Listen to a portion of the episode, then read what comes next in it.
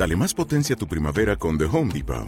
Obtén una potencia similar a la de la gasolina para podar, recortar y soplar con el sistema OnePlus de 18 voltios de Ryobi desde solo 89 dólares. Potencia para podar un tercio de un acre con una carga.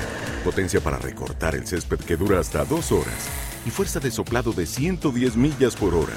Todo con una batería intercambiable. Llévate el sistema inalámbrico OnePlus de 18 voltios de Ryobi. Solo en The Home Depot. Haces más. Logras más.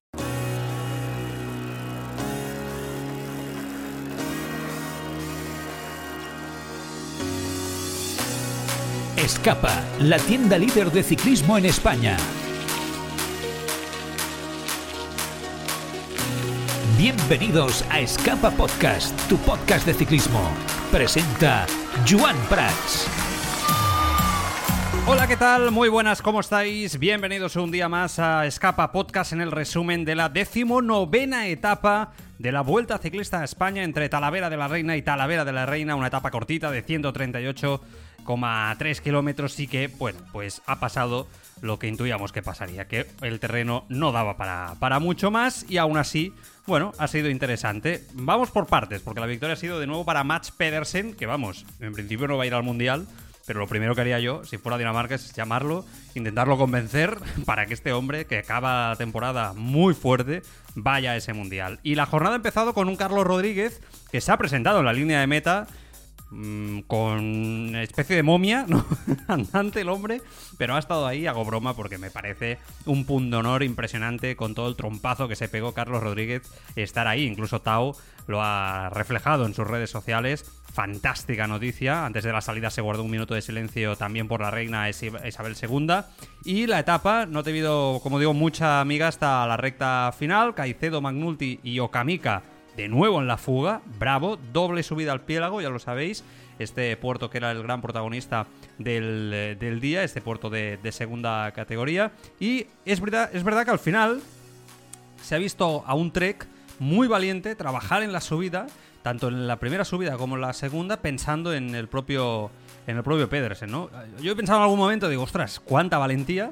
Y después al final ha sido Bahrein el que se ha metido ahí a ayudar, eh, pensando en Fred Wright, que puede, ser, puede parecer, es verdad, un poco quizá, ¿no? Exagerado pensar en Fred Wright para ganar una etapa al sprint, pero también es verdad que ya en la primera subida, por el cansancio acumulado, se han quedado muchos sprinters y por ahí, ¿no?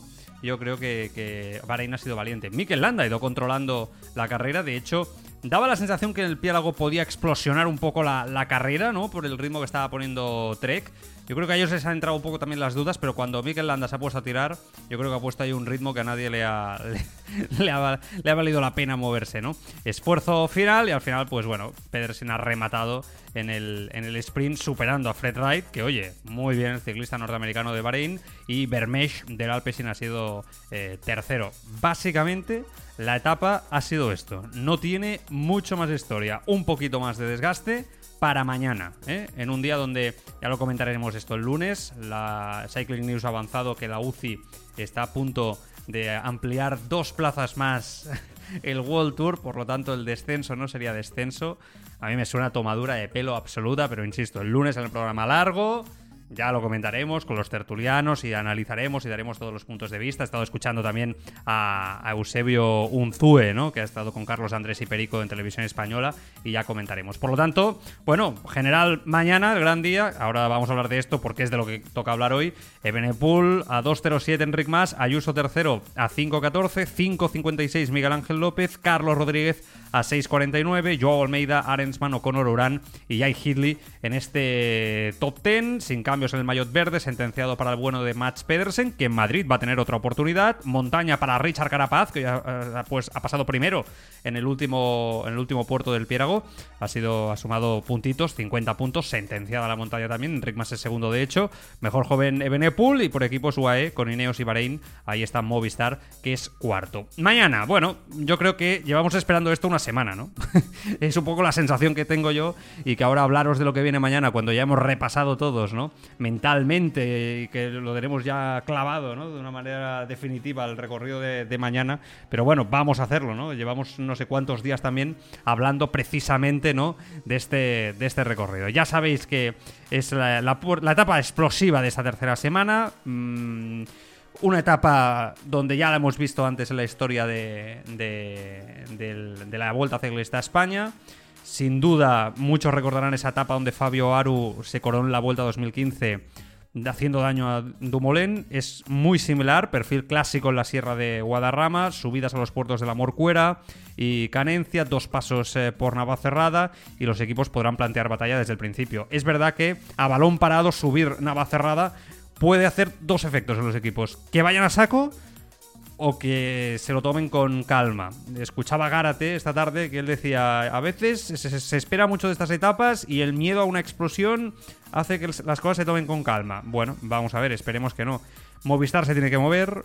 Mm, es verdad que creo que no van a ser tan ambiciosos como quizá otros equipos lo vayan a, ser. Eso también eh, lo serían, me refiero en su posición, ¿eh? para que se me entienda. Me da la sensación que si fuera otro, yo creo que ahí ¿no? Sería, sería diferente la situación, pero con Movistar, la necesidad de puntos, pase lo que pase ahora con el descenso. Bueno, hay que ver, ¿no? Pero bueno, mañana es el gran día, ¿eh? Solamente queda, queda eso y ya el final el- en Madrid y final de esta Vuelta Ciclista España. A disfrutarlo. Mañana lo comentamos. Adiós. ¿Ya conoces la tienda de bicicletas más grande de Madrid y con parking gratuito? Escapa Madrid, más de 300 metros cuadrados de puro ciclismo. ¿A qué esperas? Bicicletas, complementos, ropa. Escapa Madrid. Te esperamos en la avenida del Llano Castellano número 15.